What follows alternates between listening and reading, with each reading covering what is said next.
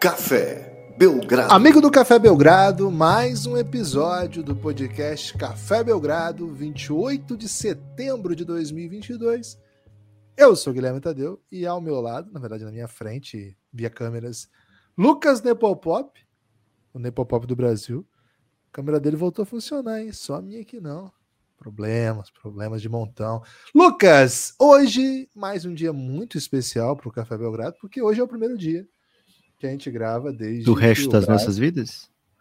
Também, mas desde que o Brasa meteu cinco, né? E o gol de Pedro, Richarlison. Porra, que golaço, hein? Sacode, né? Sacode. Então, estamos aí no ritmo, né? Rumo ao Hexa. Semana intrigante, semana empolgante, semana até angustiante em alguns sentidos, no sentido mais da ansiedade. Mas estamos aí. É, volta pra... NBA, por exemplo, né? Esse fim de semana. É, sexta-feira, né? Já tem joguinho na madruga. Cara, mas estamos aí para mais atividade. Time popular, time, vou dizer assim, carismático. Vou defender essa tese hoje aqui. Estamos aí para mais um episódio do Belgradão. Macetas, mais um Belgradão, Lucas, tudo bem? Olá, Guilherme. Olá, amigos e amigas do Café Belgrado. Maceto, maceto demais, Gibas. Poxa. É, agora falaremos do nono de lugar de cada conferência, segundo o Cassinho, né? E aqui vamos mexer com emoções, viu, Guilherme? Vamos abrir aí um. um vamos, na verdade, vamos dispor um leque de emoções. Vamos expor um leque de emoções à frente aí dos nossos amigos ouvintes, ou aos lados, né? Porque eles chegaremos nele através dos ouvidos, né? Então tem uma lateralidade nesse movimento de exposição. E aí eles vão escolher, Guilherme, dessa paleta de sentimentos, qual mais se encaixa, né? Serão amplos os sentimentos oferecidos pelo Café Bom Belgrado demais, aqui hoje. Bom demais. É... Gostou dessa alegoria? É... Serão, assim, teremos extensão bem grande. Temos um, um, desafio especial hoje, e dessa vez eu não vou te, te botar então, cara, foi é, é mixed feeling, né? Porque eu fiquei muito feliz de ter prometido uma coisa para você e perguntado outra ontem, porque rolou um José de presença de Anitta, né? Um personagem aí que muita gente tá duvidando da existência até. Cara, é porque na verdade ele chamava Zezinho, né? É porque eu vi a ficha técnica e tava José. Mas é o Cara, Zezinho. Mostra, mostra muito, assim, de quem é o Guilherme, né? A última vez que ele viu TV aberta, tava passando presença de Anitta, né? E ele nem viu prestando tanta atenção a ponto de ter criado um personagem aqui exclusivamente pra gente. Mas, por um lado, fiquei muito feliz, mas por outro também temos que, que seguir, né, Guilherme, o, o que é traçado, né? Então, hoje, episódio super especial, principalmente, Guilherme, porque temos uma grande massa de torcedores da Bulls Nation, né? Nação Bulls, nação boizão, né? Aliás, o Francisco torce pro Bulls, Guilherme, porque ele curte muito boizão, hein? Cara, ele até agora não manifestou assim qual é a sua torcida, mas o Chicago Bulls é um dos quatro times que ele consegue identificar já. Então, o Chicago Bulls saiu na frente, né? Porque tem um baita boizão, né? Ele gosta de ver as figurinhas de boizão. E é curioso que ele, ele viu hoje, Lucas, a figurinha que era Bisão, o nome, né? Hum. E é um boi gigantesco, né? E ele chamou de boizão imediatamente, né? E aí eu fiquei é muito feliz pela amplitude que o boizão. Porque para ele, boizão pode ser desde um cavalinho pequenininho que seja, né? Uma capivara, Sim. um unicórnio, ou um bisão, ou de fato um boi mesmo, né? Um búfalo. Isso. Então, assim, para quem não conhece boi, o Francisco, paleta de, bois, ele... né? paleta de boi. para quem não conhece o Francisco, animais grandes basicamente são boizões ou leões, né? Esses dois aí são. Ele tem, tem muita. ele gosta de tigre, tá? ele sabe diferenciar leões e tigres e, e o resto é boizão. Mas não tem na NBA, né? Tem na NFL, tem leão e tem tigre. Não, é, na NBA não tem, então tendo a achar que Francisco vai ser torcedor do Boizão Chicago Bulls, Guilherme. Ele gosta muito do Nets, viu? Eu gosto muito do Nets também. E também não existe mais quando ele começar a Pode frequentar ser. ginásios, né? Pode ser. É, Guilherme, o, o Boizão Chicago Bulls aprontou bastante no off-season anterior a essa. Trouxe pra gente uma temporada super bipolar, né? É, e para essa temporada começa com os mesmos questionamentos da última, de como a última terminou, né? Então, assim, de maneira geral, foi uma temporada bem legal para o Chicago Bulls, porque foi para playoff direto, né? enquanto esteve saudável, parcialmente saudável até vai, mas com 60 jogos da temporada estava com a campanha de 39 vitórias e 21 derrotas, é, que apontava ali para um, uma ótima campanha, né? Uma campanha de mando de quadra. Termina muito mal a temporada, né? Com apenas mais sete vitórias no restante dela, nos últimos 22 jogos. E um playoff assim, onde, poxa, tá longe desse Chicago chegar no nível do, do Bucks, né? Que foi o time que o eliminou com, com certa facilidade. Deu aquela varrida dos Cavaleiros, né? Um 4 a 1 com três surras né, no meio desses 4 a 1 Então, assim, por um lado, foi um Chicago Bulls que se mostrou bem intrigante. Por outro, um Chicago Bulls que se apresenta na hora do vamos ver como, poxa, tá longe ainda, né? Para essa temporada agora, acho que a, a, a, grande diferença que a torcida espera é um Patrick Williams inteirinho, né? Um Patrick Williams que é, ajude defensivamente, que esteja em quadra quando o time precisa, que dê uma versatilidade maior ao time do Chicago Bulls. Por outro lado, ver Lonzo Ball nessa reta final de, de pós-temporada, Guilherme. É, já é uma quase na pré-temporada, acho que dá para chamar de pré-temporada, um Lonzo Ball sem previsão de volta, né? O que é bem triste, já que ele talvez voltasse para os playoffs. É, o time tentou fazer a reabilitação para que ele começasse a temporada, ou pelo menos é, tivesse um, uma, tivesse uma ideia de quando se iniciaria a temporada do Lonzo Ball, pelo menos. Não é o caso no momento, né? O Lonzo Ball precisou fazer uma cirurgia corretora aí, estava com fragmentos de menisco ainda indevidos e enfim, o, o Ball já tem o menisco diminuído, é a terceira cirurgia no joelho que ele faz e os quotes dessa, desse mídia daí não foram intrigantes, né? não foram interessantes para a torcida do Bulls, porque o Lonzo estava dizendo que não pode correr nem pular, e Billy Donovan estava dizendo que, olha, a gente tem que se preparar até para o caso dele não jogar a temporada inteira. Então, isso joga um, um, um, grande ponto de interrogação na cabeça do torcedor do Chicago Bulls e do Cassinho, viu, Guilherme? Porque o Bulls vem de uma campanha de 46 vitórias, com o Lonzo Ball tendo jogado apenas 35 jogos na última temporada. Então, assim, não é uma Lonzo Ball dependência, mas ao mesmo tempo o time teve bem mais sucesso, né? É, com o Lonzo Ball do que sem o Lonzo Ball. É, então, veio de 46 vitórias, o Cassinho tava com 44,5 é, na mão, na agulha, enquanto a gente preparava esse preview. E após a notícia do Billy Donovan, Cassinho descontou mais uma, deixou em 43 vitórias e meia. Guilherme, suas impressões aí sobre essa linha e também sobre o que o Chicago Bulls pode esperar, a torcida pode esperar para uma temporada número 2 desse elenco que traz DeRozan e Lavigne como peças fundamentais. Cara, vamos pensar um pouco na projeção possível, né? Acho que. Pensar em 2022, Guilherme, dá certo? Cara, a gente pode tentar, né? Ousar pensar, né? Okay. O, o time do Bulls teve, um, teve bons momentos, né? No ano passado. A gente sabe o tanto que esse time teve de lidar com lesões, mas. Cara, é, cada vez mais eu tendo a achar que a lesão é imponderável, mas ela também tem um pouco a ver com a montagem de elenco, né? O... Claro, você perdeu uma estrela como é o Alonso, você perdeu uma estrela como é, enfim, os principais jogadores que você pode perder, enfim, isso complica de fato, e aí é um atenuante, mas de maneira geral, você ser um time que teve de lidar com lesões e não conseguiu ser funcional por conta disso, sinaliza um pouco, a, primeiro, né, a, a presença de jogadores no elenco que podem ou não ser propensos a lesões. Claro que nem toda lesão é desse tipo, mas algumas são corriqueiras, são recorrentes, e aí a montagem de elenco.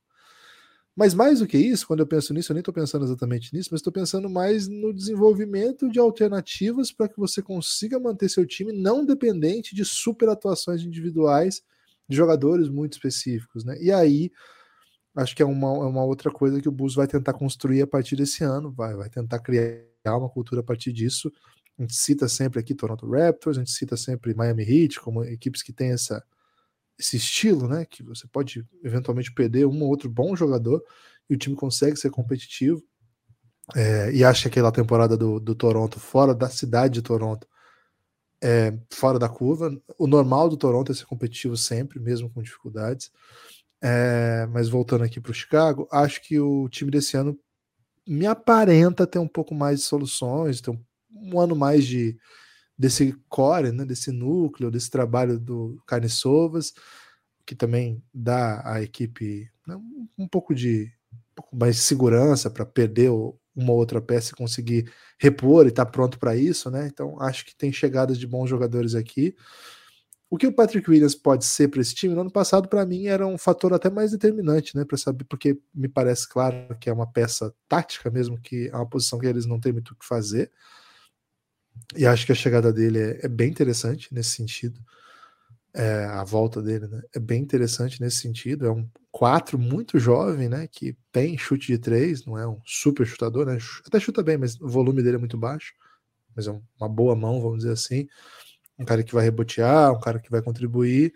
Agora, o ano passado, Lucas, o Chicago Bulls ele lembrou um pouco o San Antonio Spurs dos outros anos no sentido de que era The Rosen Ball, né? É, por, por, um bom tempo da temporada foi The Rosen Ball. É, a jogada mais usada era pick and roll com o The Rosen com a bola e na sequência Lavine com jogando pick and roll com ele com os caras da bola. Né? Então assim era um time muito individualizado, que jogava muito ISO e muito pique com as suas duas principais estrelas. E aí acabava dependendo do alto alto volume deles e boas noites, grandes vitórias. E aí, por conta até disso, os dois foram muito elogiados ao longo da temporada. E aí, quando você de alguma maneira consegue defender isso do Bulls, né, consegue dificultar para esses dois jogadores, a coisa ficava bem difícil, né? Não tinha muita variedade, né? Você tinha um pouquinho de Vucevic, você tinha um pouquinho do banco, né? Acho que o Derek White era um cara que conseguia vir do banco e, e contribuir legal, mas assim, era um time de certa maneira mais ou menos previsível, né?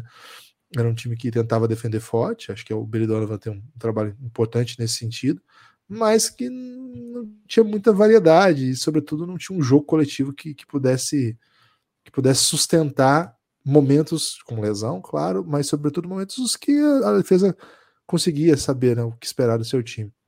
O que a gente pode esperar para esse ano, né? Cara, não acho que a, a, bola vai sair das mãos desses dois jogadores, até porque não, é uma decisão inteligente, que são eles que estão trazendo vitórias. É, DeMar DeRozan e Zach Lavine continuam sendo, vamos dizer assim, o, a, a, o ataque sou eu, né? De certa maneira, é, é um pouco nessa linha. A gente sabe que defensivamente, quando o time perde o Caruso, perde um pouco também da possibilidade de atacar em transição, né? Porque você defende bem, você consegue atacar em velocidade, consegue pegar a defesa desprevenida, consegue pontuar com maioria né, numérica, consegue criar desequilíbrio com mais rapidez, com, com mais assertividade. Então, acho que tem uma, uma um, ponto aí que eu acho que o Caruso contribui. É, não ter o Lonzo também fere um pouco nesse sentido. É, eles trouxeram o super veterano Dragic, que acho que vai ajudar de alguma maneira, mas já são já, já tem muitos, muitos anos naquela perninha ali, né? São 36 anos já, ele é de 86.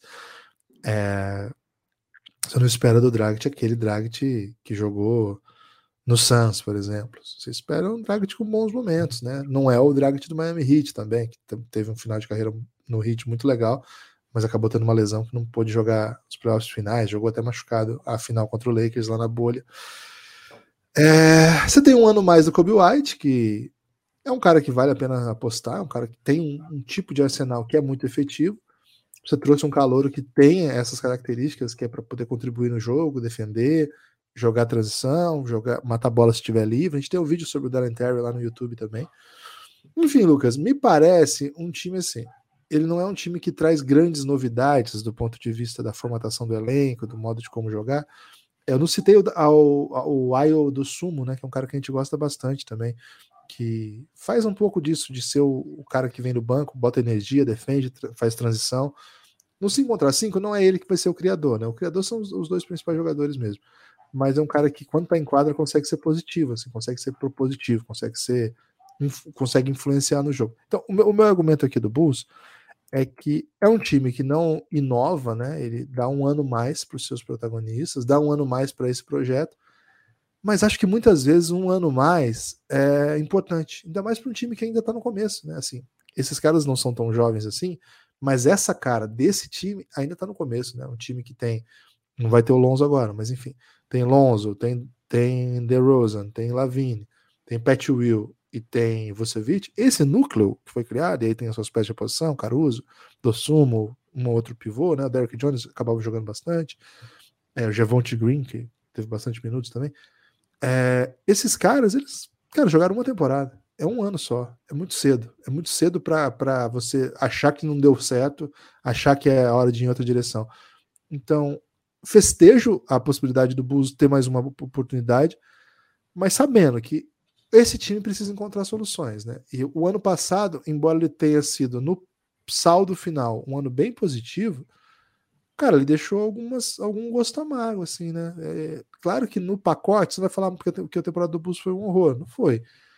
Cara, mas o, o desdobramento, o modo como ela se apresenta, imagina, né? é um time que vinha de cinco, quatro temporadas com 20 vitórias, 27 22, 22 e 31 vitórias. Então você vem para 46, vai ficar, vai ficar triste? Não vai. Agora, acho que a temporada terminou de certa maneira melancólica, assim, pelas lesões e pela incapacidade do Bulls ser competitivo contra os melhores times na hora que precisou. Tanto que caiu essa varrida de cavaleiros aí, que é um tema muito bom esse tema. Guilherme, de fato, né? Contra as equipes do leste, o Bulls tomou tipo contra as melhores equipes do leste, né? Bucks, Filadélfia, Boston, é, e Miami Heat, acho que o Busto é, venceu duas e perdeu 14. Acho que foi mais ou menos essa a proporção. É, então, assim, pesado, né? É bem pesado para o que o torcedor do Bus quer, que é pelo menos passar de, de, da primeira rodada, né? Então, assim, se você não tiver mando de quadra, você provavelmente vai pegar uma dessas equipes. E às vezes, até, se, é, até tendo mando de quadra, você pode acabar pegando uma delas também, dependendo do, do, do cruzamento. Né? E são equipes que a gente vê com, com estrelas é, mais poderosas que a do Bulls, que a gente vê com, com trabalhos mais sólidos que o do Bulls, talvez com, com um elenco mais, de maneira geral, mais arredondado do que o do Bulls. E só, vai, só vamos mudar essa percepção quando o Bulls começar a bater constantemente essas equipes, né? E qual era o jeito que o Bulls estava vencendo jogos na temporada passada? E, e mudou muito isso antes e depois do All-Star. É, não necessariamente ele antes do All-Star, mas assim, mudou, foi mudando ao longo da temporada, ao longo que os problemas foram se acumulando, né? os problemas de contusão foram se acumulando. Antes da temporada começar, a gente falou no preview do ano passado, né? Olha, esse Bulls eu sei que vai ter ataque, mas e a defesa, como é que vem, né? Os cria vem como, né? A gente não usava essa expressão ainda, porque os cria acabou vingando mais durante o ano, né? É, expressão nova aí que a gente está trazendo para o mundo do basquete, muito utilizada no, no futebol. Então, o, os cria do Bulls, Guilherme, defenderam, né? Diferente das expectativas de maneira geral, não era uma exclusividade do Café Belgrado duvidar da capacidade defensiva de um Chicago Bulls que tinha Zé Clavini, Demar DeRozan, Nikola Vucevic, é, jogadores notoriamente mais habilidosos do lado ofensivo da bola, da quadra, né?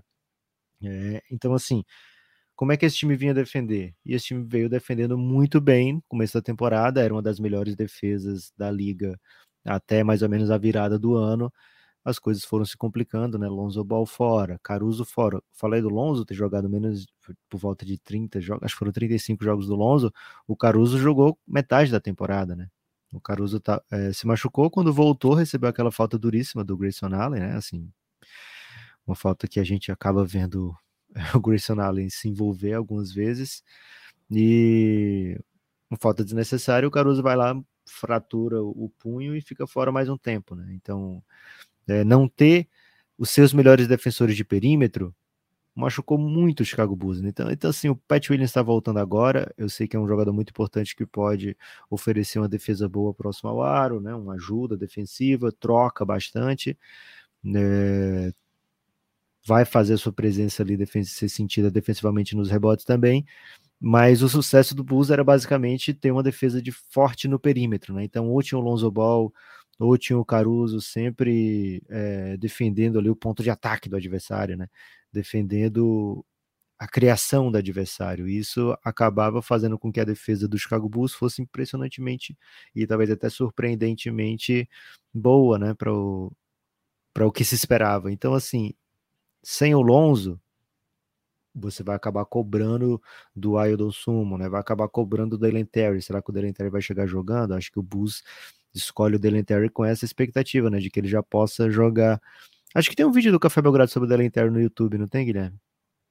Tem, tem. Procura no YouTube do Café Belgrado aí, né? O vídeo do novato, novato semi-misterioso do Chicago Bulls, né? É, então o Bulls vai acabar defender, dependendo desses jogadores para que a defesa do perímetro é, funcione bem e aí nenhum deles tem o, o, potencial ofensivo do Lonzo Ball, né? O Lonzo Ball não só era o melhor arremessador do Chicago Bulls da temporada, como também ele é um jogador que desde que ele entra na NBA, o Guilherme fala sempre isso, né? Olha, ele é o armador que não precisa da bola para armar, né? Ele é toque me voe, Guilherme. Ele, a bola não para com o Lonzo Ball, né? O Lonzo Ball tá sempre movimentando, sempre fazendo a bola correr e isso deixa um ataque que tem DeRozan, Lavine com um pouquinho mais de imprevisibilidade, né?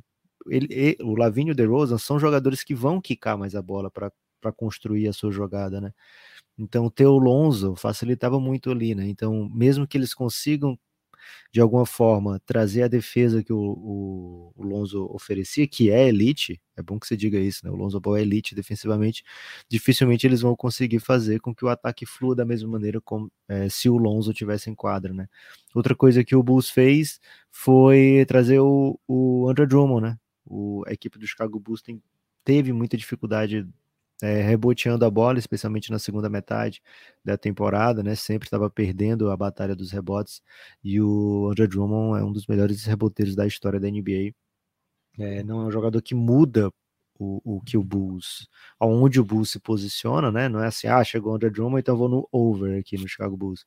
Mas se você pensar que você estava botando o Tony Bradley ali para jogar, você tem pelo menos um cara com uma skill elite, né?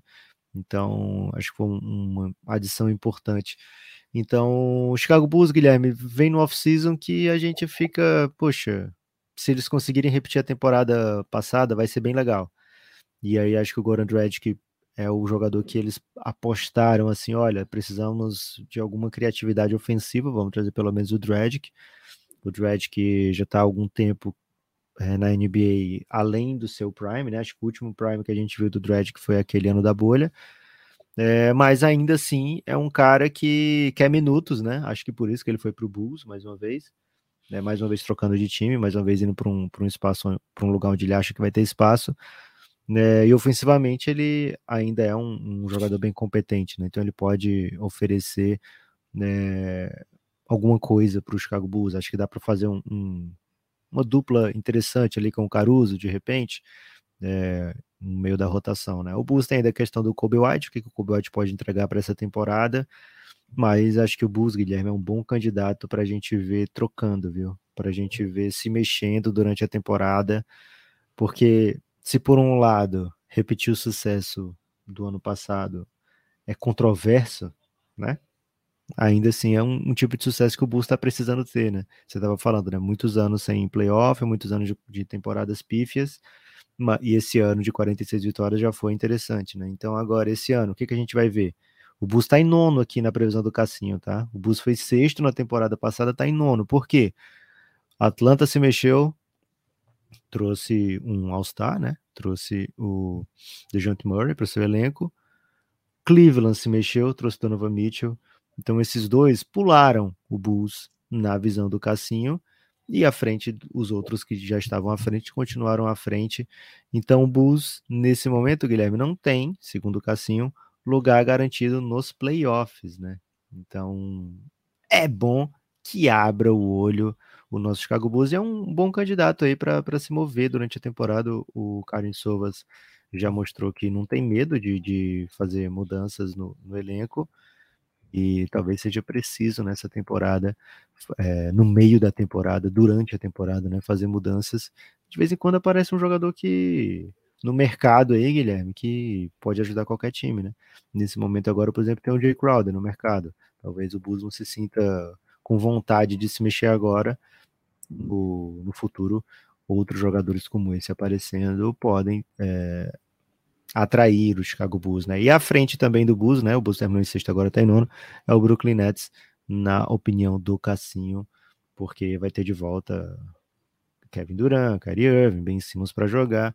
Enfim, Guilherme, bem dura a missão do Chicago Bulls de se manter como as equipes que vão direto ao playoff e também até mesmo de fazer playoff, porque o leste tá com uma briga bem acirrada, viu? É, pesado. É o número é alto, né? O, o, o, ano passado já foi excedeu um pouco as expectativas e ficou com gosto ruim, né? Esse é o desafio, né? Porque quando você cede a expectativa ainda fica aquele gostinho de putz, não foi tão legal, né? Quanto poderia. Você espera que no outro ano venha algo melhor, mas na, na real, na real, a campanha em si foi legal. O número, né? O número final que ficou da campanha foi bem aceitável. Né? O, o problema são. O problema, Lucas, são os sonhos. Né? Quem sonha demais sabe o que acontece. Né? É, dramático. Guilherme, tá, tá confiante aí para um 44 vitórias do Bulls ou tá mais para um, uma campanhazinha ali beira de 50%? Cara, eu, eu, eu fecharia ali no Bulls no 42, hein? Acho que eu vou no 42 aí, Bulls, então iria no under aí. Mas é um under meio temeroso, sabe? Não é um under super seguro, não. 42, com medo de errar. Não é... Fiz outros palpites aqui um pouco mais convictos do que esse, porque imagino que essas vitórias vão acabar sendo diluídas aí, porque tem muito, muito jogo duro nessa temporada e pouco jogo fácil, né? O, o leste tem muito time querendo mostrar a carinha, né? Então o pode acabar tendo que lidar com times querendo mostrar a carinha aí, e a vida é dura. Mas, sobretudo, o topo do leste é muito pesado. Você tem que jogar, às vezes, quatro vezes contra esses times. Milwaukee, por exemplo, acho que eles pegam quatro vezes, né? É pesado demais, cara. quatro vezes o Milwaukee Bucks é pancadaria. Lucas, preciso agradecer os apoios que chegaram ontem. Começar pelo Vitor Emanuel Diferente de, de, de, você, Guilherme, aí que não está convicto com o Buzo, o Vitor Emanuel veio com convicção pro Belgradão, né? Então, convicção, gente, às vezes é, é, só o que a gente precisa, seja um apoiador convicto do Belgradão. É, mas é bom ter prova também. Gabriel Viana também, Gabriel Viana, muito obrigado aí pelo seu apoio. Então, essa dupla aí colou com o Belgradão ontem. Fica o convite, hein? Gabriel Viana e Vitor Emanuel ouviram nossos apelos e chegaram com a gente Hoje é você, hein? Hoje é você que eu tô. É, você mesmo. Não, não, não, olha pro lado, não. Não desconverse. Não, tô falando com o ouvinte, que é na sua. Não desconverse. Ó, ó, ó, tá vendo? Você falou isso aí, o cara achou que eu não tô falando com ele. Não, é com você mesmo. cafébelgrado.com.br. Hoje é com você. Você sabe, você sabe que é você. cafébelgrado.com.br. Vou falar seu nome aqui amanhã. E vou falar, vou fazer um poema com seu nome aqui. Tô fazendo uma promessa aqui hoje. Quem ah, apoia é? hoje. Você lembra que tinha os poemas de um real? Que era o. 28 de, um de setembro. Lembro, porque isso, inesquecível promessa, na Twitch. Promessa. Quem apoiar dia 28 de setembro até às 10 da manhã do dia 29 de setembro, a partir, a partir do, do meio-dia do dia 28 até às 10 da manhã do dia 29, vai ganhar poema. Pode até ser poema moderno. Mas vai ganhar Questionamento, Guilherme. Manda. Se a pessoa tá ouvindo esse episódio no dia 29 à tarde, né? Porque, sei lá, no dia 28 teve um problema de saúde, não conseguiu ouvir. Se bem que problema de saúde acho que até ajuda a ouvir podcast, né?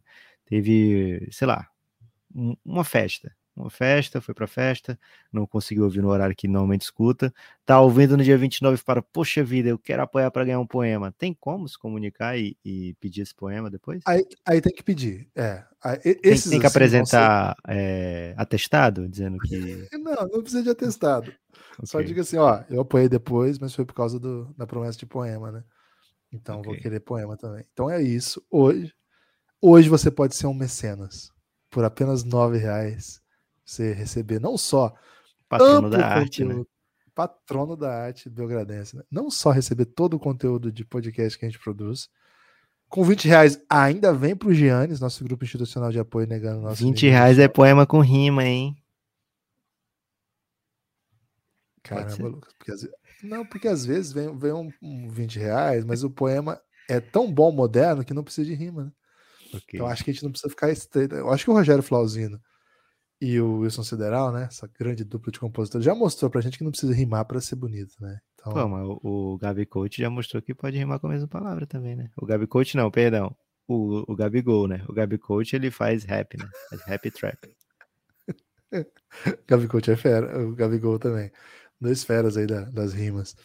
Às vezes mesmo que não rime. Então fica aí. É, mande Como é mensagem não rima, velho. Pescoço com pescoço não vai rimar? Você é louco? É verdade. Então fica aí o convite, cafébelgrado.com.br. Cara, já fiz todos os tipos de apelo, mas oferecer poemas aí com você, é você mesmo, você sabe que eu tô falando com você. É a primeira vez. cafébelgrado.com.br, nove reais. Lucas, e agora? Guilherme, tava pensando se não é meio OnlyFans isso, oferecer um poeminha, mas acho que não, né? Agora, Guilherme, Cara, é hora... que eu, eu, eu li que Tirou a a do Anitta. Não, a Anitta tem um OnlyFans e tem um desenho infantil, cara. Ela, ela é o, o- a paleta de conteúdo que a Anitta oferece é, é impressionante, cara. Porque ela vai de OnlyFans pra Anitinha. Você já viu o desenho da Anitta? Tem Anitinha. Já, foi bom demais. Cara, Sim. impressionante. Impressionante. Mas desculpa, Lucas, pode seguir. Guilherme, cara, até perdi um pouco o chão. Agora é hora de falar de uma equipe que eu, fa- eu prometi aqui, né? Amplitude de sentimentos. Essa equipe aqui, Guilherme, é só. Cara, a cada dia que passa, se mostra mais como equipe do futuro, né? New Orleans Pelicans, a equipe que chamou atenção no Media Day, não por estar todo mundo em clima de funeral, mas por estar todo mundo com um visual aí ousado, né? E o, o Zion metendo um shape. É uma temporada diferente, completamente oposto ao Bulls, né? Que começa muito bem a temporada e termina mal. O Pelicans começou, tipo, duas vitórias e 13 derrotas, né? A gente foi no under do Pelicans ano passado, aqui no preview, com muita tranquilidade, é, que eu acho que era 39 vitórias e meia ano passado. A gente falou, poxa, pode ir no under tranquilo. E fomos, nos demos bem, mas a reta final deu um sustinho, viu, Gibbs? Porque os caras não paravam de ganhar venceram todo mundo na reta final, né? De- depois da troca do CJ McCollum, é, de fato o time encaixou, faz um playoff bem interessante contra o Phoenix Suns, expõe algumas falhas do, do Phoenix já ali na, na primeira rodada, o Suns com sua melhor campanha da história, é bom que se diga, e vem para essa temporada e adiciona simplesmente um cara é, que é dominante, né? Zion Williamson é dominante, não jogou na temporada passada, vai jogar nessa.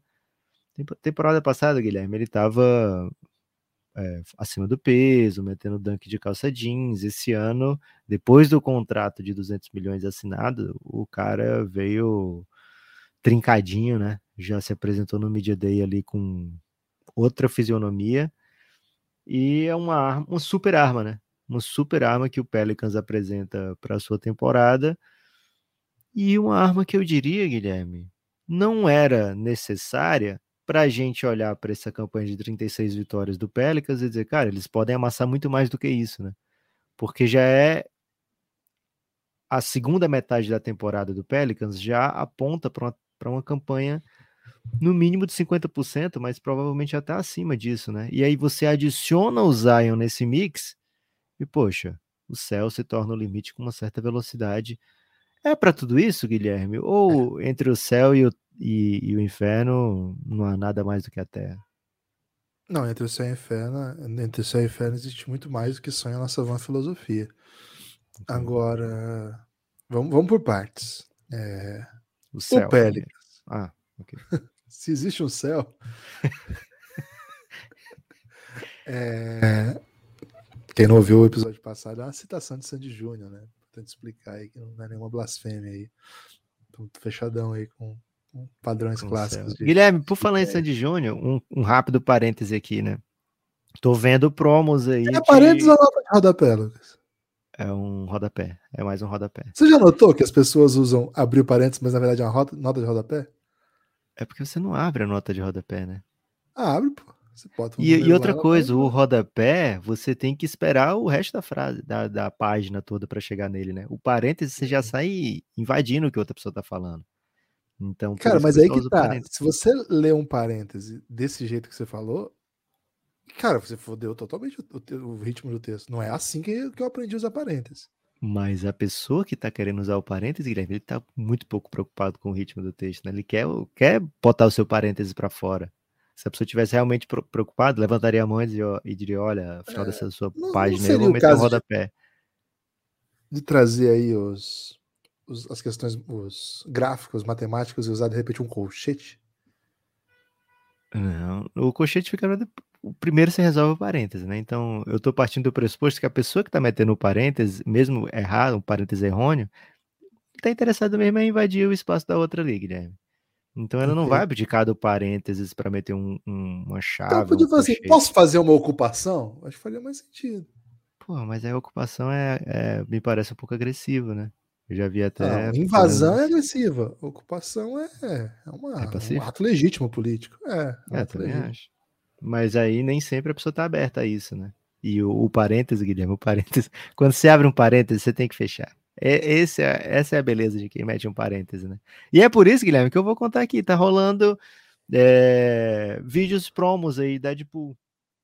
E por muito. E aí eu vou pedir que quem não assiste, ou quem tem interesse ainda em assistir Logan, pule aí 20 segundinhos, né? Porque eu vou dar um spoiler aqui. O Logan, Guilherme, é um filme do Wolverine e ele meio que contradizia Sandy Júnior, por isso que eu tô trazendo esse parêntese, porque quem é imortal morre no final no Logan, né?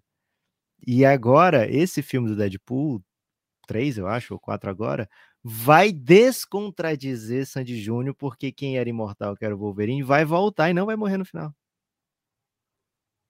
Caraca, muitos spoilers aqui. E você sabe que é, o- é o, o Hugh Jackman é o verdadeiro super-herói, né? Porque o pessoal do, do- daquele, daquela série que você fez eu assistir, depois apareceu a camisa do Palmeiras, The Boys? é, The Boys, pô, os caras meteram a camisa do Palmeiras, né? E aí machuca demais o coração Cara, corintiano. mas é assim, eles já tinham feito muita atrocidade, né?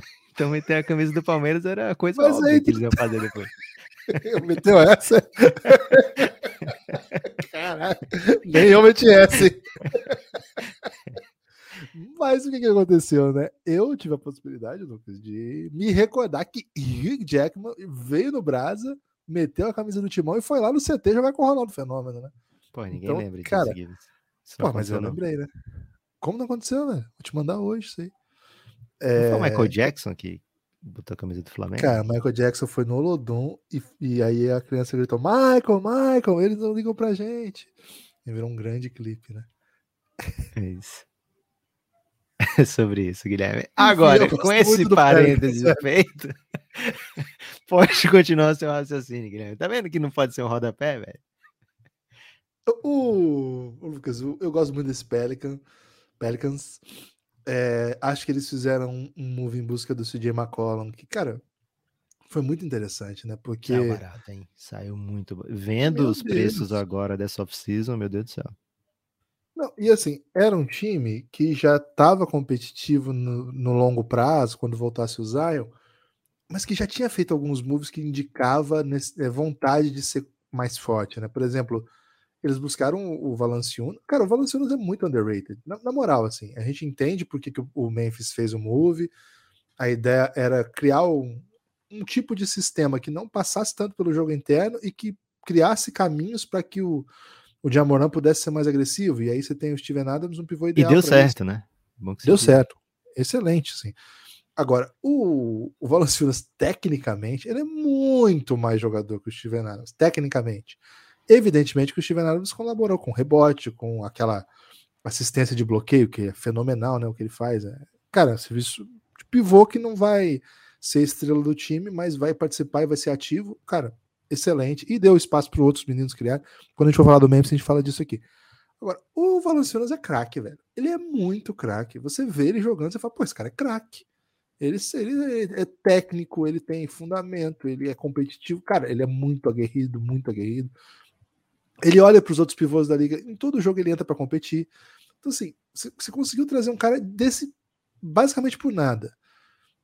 Não é por nada, né? Acabei de elogiar o que ele foi, mas enfim. Você consegue trazer esse Jay McCollum, que é um baita jogador também. Você vai dizer que ele é uma estrela? Não, ele não era melhor que o Lila. Que é um cara que vai mudar. Cara, hum, ok. A gente sabe que o Jay McCollum tem é um tipo de jogo que não coloca ele como um dos melhores da sua posição na NBA. Cara, mas será que não, não- o que ele sabe fazer é muito elite? É muito elite, né? Criar desde o próprio arremesso, chutar, chutar com volume, criar a primeira separação e eventualmente fazer jogo de dois, né? Com pique, saindo de bloqueio. Cara, é um jogador elite que eles conseguiram. A parte isso, e assim, esses são os reforços que chegaram para um núcleo que vinha tentando construir alguma história, né? E, velho, eles já tinham Brandon Ingram em crescimento, e o Brandon Ingram tem momentos da temporada em que ele parece muito melhor do que a média dele, e acho que a série contra o Suns foi um pouco isso, né? Ele parecia o Kevin Durant em alguns momentos. Mas mesmo o, Brandon Ingram, quando não tá num bom momento, é um ótimo jogador também. É um jogador muito. Cara, ele é muito grande. Ele corre muito rápido a quadra, né? Então, duas, três passadas ele tá do outro lado. O arremesso dele sai de muito alto, muito alto. E a mão dele é muito boa, velho. Ele é um, ele é um especialista, assim, ele é um, um pontuador nato. Aí, assim, ok, você já tem o um núcleo, trouxeram o Devonte Graham também, que é um cara que a gente gostava, né? Elogiou em alguns momentos. Tudo jogador NBA, né? É, Larry Nance. Só que aí, o que a gente não esperava, eu acho que talvez pouca gente esperava, né? É que no meio desses bons jogadores que eles vão achando, né? Eles vão adicionando a isso tudo muita juventude caótica e carismática, cara. Eu acho que esse é um, é um salto que a gente não estava pronto, né? Que o, a principal jogada do time ofensivamente foi o. Até um dado curioso quando eu vi. Foi post-up pro Valanciunas. É, esse é o, o, o. É, é, foi, no pacote foi a jogada principal deles. Mas é que, que demora para chegar, mudar, né? Esse estilo de jogo. Então, se a gente tiver um recorte mais específico, né? Que sei lá, são esse ano, vamos supor, né? O recorte para só para esse ano, o, a chegada do, do CJ McCollum muda um pouco o jeito de jogar, né? É, ele começa a ser o principal criador, a bola começa a passar pelo seu pique, e na série especial contra o Suns, a gente viu muito pique do McCollum, muito isolation do McCollum e muito isolation do Brandon Ingram.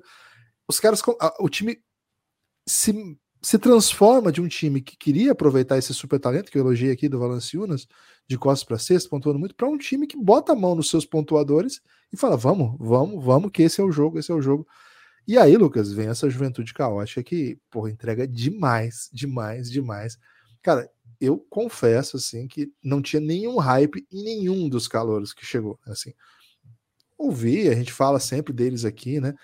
Cara, eu duvido que alguém imaginava que Alvarado seria um, nome para se falar nos playoffs da NBA. Não, não tinha isso. Trey Murphy, cara, pouca gente ia falar assim: ó, oh, o Trey Murphy acho que é um fator, hein? Acho que esse cara nesse time. E talvez o mais interessante deles, eu acho que você concorda com isso, acho que até você defende isso antes de mim. Herbie Jones, Herbert Jones, que jogador eles encontraram, né? Um jogador que influencia dos dois lados da quadra, defende muito, tem chute. Pô, você coloca jogadores NBA, você coloca um combustível deles, que é uma molecada querendo se provar, sem hype nenhum ficou um time muito, muito legal de acompanhar. E esse time muito, muito legal de acompanhar adiciona simplesmente um dos jogadores mais fantásticos que a gente viu nascer nos últimos tempos e que infelizmente a gente não viu ainda na NBA fazer perto do que a gente imagina que ele pode fazer. Lucas, quem não tá no hype do Pelicans tá maluco. É o time de todos que a gente fez até agora que eu achei mais carismático de falar, tranquilamente. É isso, Gui. Você estava trazendo né, os motivos, antes de chegar no Zion, os motivos porque já dava para imaginar uma campanha ótima do, do Pelicans, mesmo sem o Zion, né? né? E aí, talvez o que fique ainda de dificuldade para esse Pelicans seja exatamente encaixar o Zion nesse restante do da equipe que deu tão certo, né? É de fato, né? Herbie Jones, Alvarado. Alvarado acho que tem um, um caminho assim de, de, de NBA que vai ser bem parecido com o que ele é hoje, né? Eu não vejo assim o Alvarado é, trazendo um monte de coisa nova para o seu jogo, mas já é bem legal o que ele tem, né? O que ele já oferece já é o suficiente para ele ser uma peça que o Pelicans quer ter por ali por muito tempo, né? Mas o, o Trey Murphy e o Herbie Jones, especialmente, eles são jogadores especiais, velho. O Trey Murphy ele tem um, um arremesso muito, muito bonito e ele é um, ele tem um molde de jogador que você olha e fala, cara, esse cara, se não tiver na NBA, ele tá, tá perdendo muito dinheiro, né? Porque ele se movimenta como um jogador de NBA, né? Ele tem tamanho para um jogador de NBA, ele tem coordenação de jogador de NBA. Acho que defensivamente é onde ele precisa provar que, que dá para ficar em quadro, ganhando minutos, e acho que o Willie Green é um técnico excelente para isso, viu também, viu, Guilherme? É porque, ele tá, é porque ele veio do Monte Williams, não. É, gosto muito do trabalho dele. Na verdade, é porque ele veio sim do, do Phoenix Suns que eu gosto. É, e o Herbie Jones, cara. Como jogador? Como? Você gostava dele como jogador? Não, como jogador eu gostava só quando enfrentava minhas equipes, né? Pra quem eu tava torcendo se enfrentasse o Ligrezinho, eu ficava feliz, né? Porque ele era bem ruim. Mas o, o Herbie Jones, Guilherme, que é o Herbie se meu Fusca falasse, né? O cara você, você olha para ele e pensa, poxa, se esse cara falar, né, e o falar que é evoluir, na verdade, É, não sei que tipo de jogador ele vai se tornar. Vou falar aqui uma coisa muito perigosa, Guilherme, mas ele tem o, o jeito defensivo, defensivamente, ele me lembra um pouco um early Kawhi, né? Agora, o Kawhi era um mutante, uh, na verdade, um mutante lá, robótico, que a cada off-season ele metia um cartucho de atualização, né? E aí ele ia adicionando coisas ao seu jogo. E nessa última agora ele adicionou glúteo, viu, Guilherme? Vamos falar muito sobre isso no futuro próximo. Kawhi tá com um, um posterior que sei não, viu, que treino ele tá fazendo. Mas o, o Herbie Jones, Guilherme, ele defensivamente você olha e fala, cara, esse menino já é, pode ser é, all defensive segundo time, dá um segundo time para ele, que ele merece. De tão impactante que ele é desse lado da quadra, né? E assim, tudo bem, é um vovô garoto, chegou para a NBA, é, ele vai ser mais, ele já chega para a NBA mais velho do que muitos estão sendo draftados, é, sei lá, foram draftados antes dele até. Ele é um jogador 98 e nessa equipe tem o, o, o Trey Murphy que é 2000, né? Em algumas outras equipes a gente já viu jogador 2001, ano passado na NBA. É, acho que tinha até 2002, acho que o Josh Primo é 2002. É, então, assim, ele é 98, se espera que ele esteja no estágio mais avançado, mas ainda assim são os primeiros 80 jogos dele de NBA e o cara já entrega uma atuação defensiva desse nível, né? Então, assim, o, o futuro do Herb Jones, é, enquanto parte da liga, é se ele vai ser um jogador muito bem pago porque defende pra caramba e é competente ofensivamente, ou se ele vai ser uma estrela na liga. Acho que tem essas duas, esses dois caminhos para ele. Não vejo nada abaixo disso, né? E o cara grande pode fazer a três, eventualmente faz a quatro. É, você coloca ele no Devin Booker, ele atrapalha, coloca ele no, no Chris Paul, atrapalha, você coloca ele no, no Michael Bridges, atrapalha ele vai ficar encorpado, né? E aí você adiciona, depois de tudo isso, Guilherme, o Zion, e aí o que eu tava falando, né? Como você adiciona o Zion? Você adiciona dizendo, olha, gente, você lembra que o Alvin Gentry fez do experimento do Point Zion, né? Que ele dava a bola na mão do Zion e as jogadas todas iam ser criadas a partir dele. Né? Isso, acho que isso fez um bem danado pro Zion dentro da NBA, mas talvez não seja o bem danado pro Pelicans vencer jogo em 2022, 2023, né? Então, eu estou muito interessado em ver como vai ser adicionado o Zion Williams. Ele já está alocado no seu futuro, né? O, o, contrato dele já é um salário máximo por mais cinco anos, então o Pelicans tem todo o controle nesse momento, não precisa agradar o Zion especificamente. É, olha, vou, vou jogar para você fazer 30 pontos aqui. O Pelicans não precisa fazer isso nesse momento, né? Mas aí, como é com quem ele encaixa? Ele encaixa com Valanciunas, jogou 30 minutos por jogo na temporada passada. O Guilherme trouxe a estatística, era a jogada mais buscada ao longo da temporada, foi o Valanciunas. Ele encaixa ao lado do Jackson Reis, outro jovem jogador que a gente nem falou aqui, né? Mas ainda um jogador bem jovem, que foi titular nos playoffs. Ele é de 2000, ele já tá no. Já vai pro seu quarto ano, vai pro seu. É, vai seu quarto ano agora, né? Ele é de 2000, ele é dois anos mais novo que o Herbert Jones, por exemplo. Mas um jogador muito jovem, né? Que veio no mesmo draft do Zion.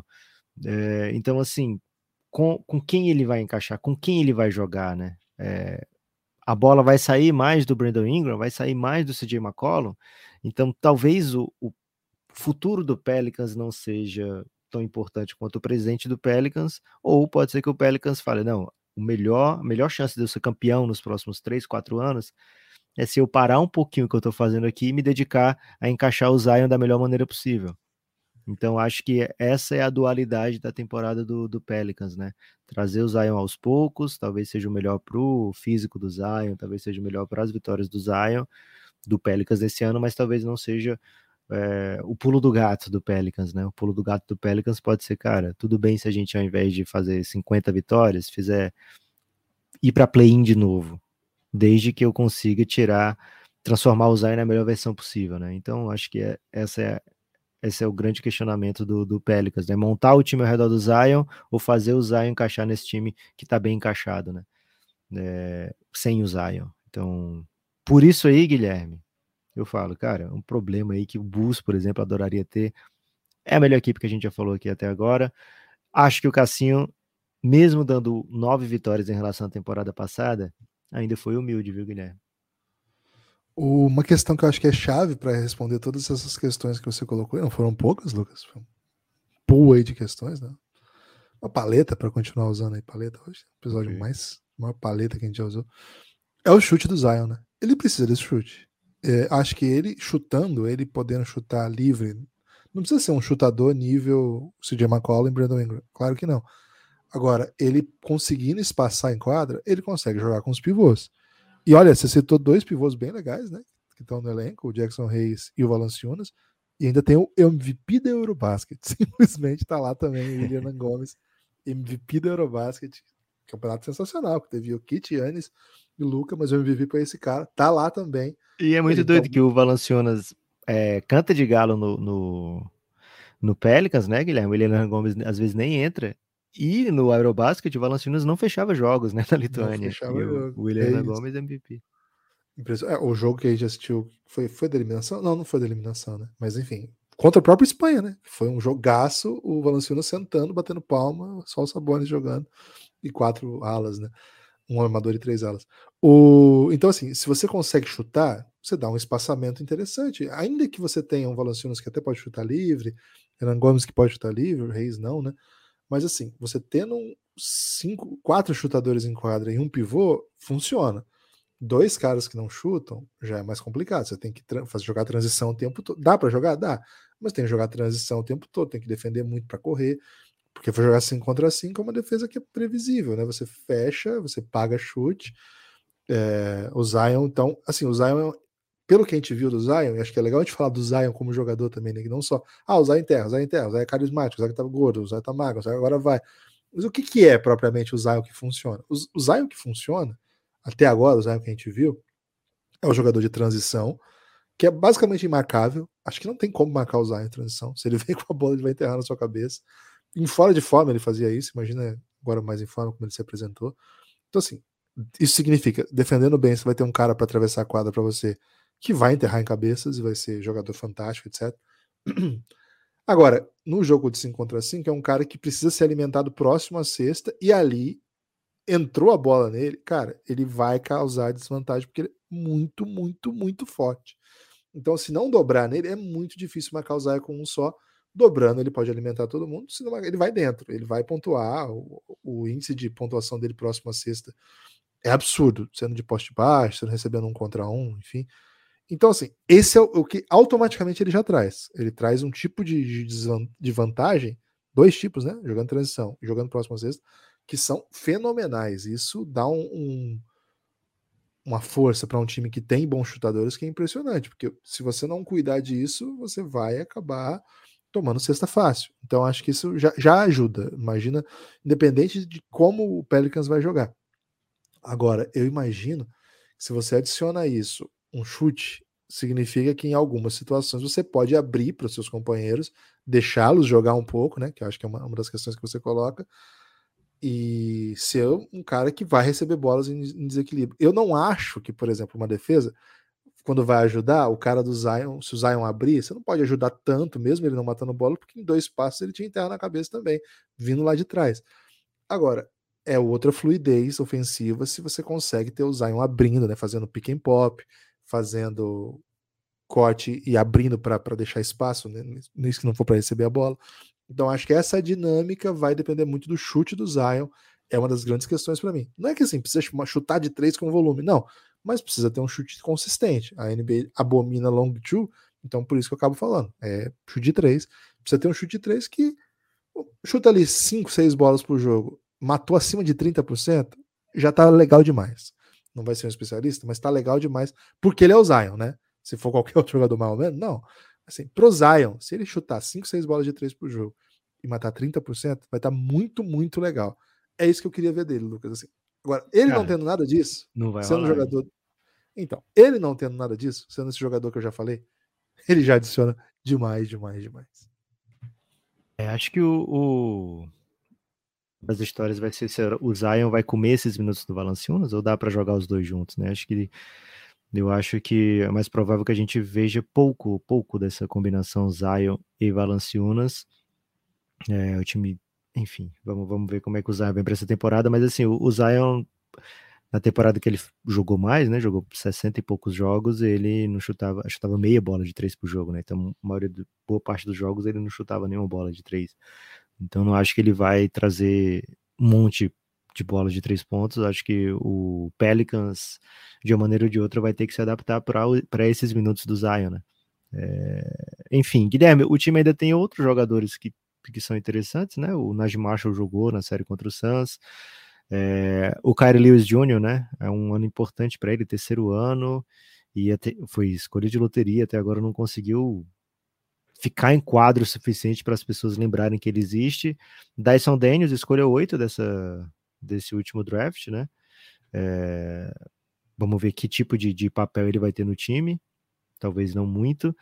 E o time tem ainda, Guilherme, no seu elenco o Zylan Titan, que jogou a Cup. Então tô torcendo muito para ele fechar o, o, time, né? Para ele entrar no, no, no, grupo de jogadores que, que vai para o time. Você lembra dele, Guilherme? O 13 dos Estados Unidos, que era a chance de, dos Estados Unidos macetar a Argentina era o poder atlético dele, mas ele não fez a Argentina refletir, não. Pelo contrário, a Argentina que botou os Estados Unidos para refletir naquele momento. É, tem cinco jogos de NBA na carreira, tenta aí pelo terceiro ano é, entrar no, no roster do Pelicans. Algo a acrescentar, Guilherme, desse time que é de fato o mais legal que a gente já falou até agora, hein? O Gary Clark estava lá ano passado também, esse ano não voltou. Mais um que jogou American Cup aí, jogou alguns jogos na temporada passada. Não tenho não, Lucas. Acho que é um time que criei bastante hype aqui já. Já tô entusiasmado aí para ver em ação. É, temos desafio hoje? Depois do Zezinho da presença de Anitta? Temos desafio hoje, Guilherme. Se Pelicans e Chicago Bulls fossem temas de festa de aniversário, não necessariamente infantil, né? Mas temas de festa de aniversário, quais seriam, hein? Cara, Bus é tradicional, né? Homem-Aranha. Tradicional, não tenho o que dizer, Sim. né? Até a cor é similar. É, o Bus é Homem-Aranha, é, é, é, o Bus, é tradição, é grandeza. Mas é... assim, Homem-Aranha, ok, é reconhecido mundialmente e, e, e tá sempre na moda. O Bus tá sempre na moda? Tá sempre Você na pergunta. moda. É Bulls, velho. É o Bulls. Não, tem jeito. O Chicago Bulls é sempre na moda. É Homem-Aranha. Não, não tem para todas as idades, né? Chicago Bulls é para okay. todas as idades. Então pode fechar com Homem-Aranha que tá Homem-Aranha é festa de todas as idades? Questionamento. Cara, não, porque homem, assim, cidadão, cidadão, é, pessoas adultas com festa de Homem-Aranha é meio cringe, né? Desculpa se você tá nos ouvindo e você fez. É meio cringe. O meu aniversário de 19 anos me fizeram um bolo surpresa de Homem-Aranha. Tá, mas aí não, foi você eu que não fez entendi o tema muito bem isso. Né? Não é. sei se foi, foi um, uma piada interna que eu não estava por dentro, né? Mas eu gosto de bolo de meme, né? Tem os bolos de meme aí que, que eu acho Boa. interessante. Tô, tô, na turma do bolo eu pensei meme. na festa vintage, né? Se eu estivesse organizando uma festa de Chicago Bulls, um, uma festa não de Chicago Bulls, né? Que eu botaria a decoração de Chicago Bulls. Mas pensando em Chicago Bulls, eu meteria um vintage assim, né? Porque o vintage tá sempre querendo voltar, né? E o Bulls já teve algumas tentativas aí de volta. Pode ser também um, um, uma festa de Copa do Mundo, né, Guilherme? Uma festa de Copa do Mundo. Como assim? Porque, porque, Lucas, o vintage. Vintage de quando, velho? Anos 20, anos 30, anos 40, anos 50, anos Não, 60? Qualquer...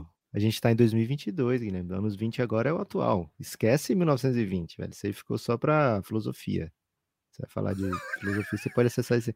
O 20 agora é 2020. Então, o vintage aí seria dos 60 para cá, né? Tem que estar, tá, tá, tem que estar tá assim, a pessoa pode ir de Don Draper ou de. Mas você, você mete a festa, Guilherme. As pessoas não precisam. Não é festa fantasia. Você mete a, o tema da festa. Pô, é muito. É caído. Oh, se você é adulto e tem tema de festa, você tá meio cringe. E se você é jovem? Jovem tem tema de festa também, 15 aninhos. Cara, é borderline cringe. É quase, quase cringe. 15 anos é o, limite do cringe. Né? Aliás, a festa de 15 anos é muito cringe, né? Com todo respeito aí a todos que são entusiastas aí da. Peço perdão a todas as pessoas que gostam de festa nesse país, que não estão sendo representadas nesse podcast. E a todos os, as subcelebridades que fazem presença em festas de, de 15 anos também. Aproveito e peço perdão para isso. Agora, o Pelicans, Lucas, é muito carisma, né? É carisma, é, é irreverência, é, é caos, né? Aí eu fiquei pensando, né? Porque na verdade o, a, a, festa de, de 15 anos, Lucas, a festa autêntica de 15 anos mesmo, é aquela festa que tem o bolo de Fórmula 1. Essas festas eu gosto, eu acho muito bonitinho. que festa autêntica de 15 anos. Cara, o de Sul não é não, meu desculpa. país, certamente o Sul não é meu país, gente. Não, de 15 anos não. A festa autêntica de carisma, assim, você bota aqueles bolinhos, um monte de carrinho em cima, assim, cara, é muito bonitinho. Tive uma festa assim com 4 anos, Lucas, e vejo as fotos até hoje. E acho sensacional, né? Acho muito carinho. Claro que todas as fotos que eu vejo eu acho sempre muito legal, porque tem saudade, tem parentes, enfim. Mas, cara, uma festa com bolinho que o próprio bolo é uma pista e tem um monte de carrinho de fã. Cara, isso é a coisa mais carisma que tem, né? Então. Minha mãe tinha um livro de bolos, Guilherme. Eu lembro claramente desse livro de. Você desbloqueou uma memória aqui. E tinha poucas opções de festa infantil masculina nesse livro de bolos, e uma delas era um, uma autora minha. Ela nunca é fez pra mim, porém. Isso aí, cara. Você teve Desculpa. festa de autorama, velho? Que isso? Não, não era autorama, era o bolo. De 15 anos, então, sua? Cara, eu parei de ter festa acho que lá com sete. Assim. de festa de oito. Guilherme, o Pelicans aqui. O Pelicans aqui eu pensei no tema euforia, porque é a, a festa do momento, sabia? Porque é a festa que influências do TikTok estão influenciando os jovens a fazerem. É uma festa com muito roxo. Eu fui para uma festa aqui no, no, meu prédio com o tema euforia e tinha muito roxo. Muito... Mas é baseado na série lá?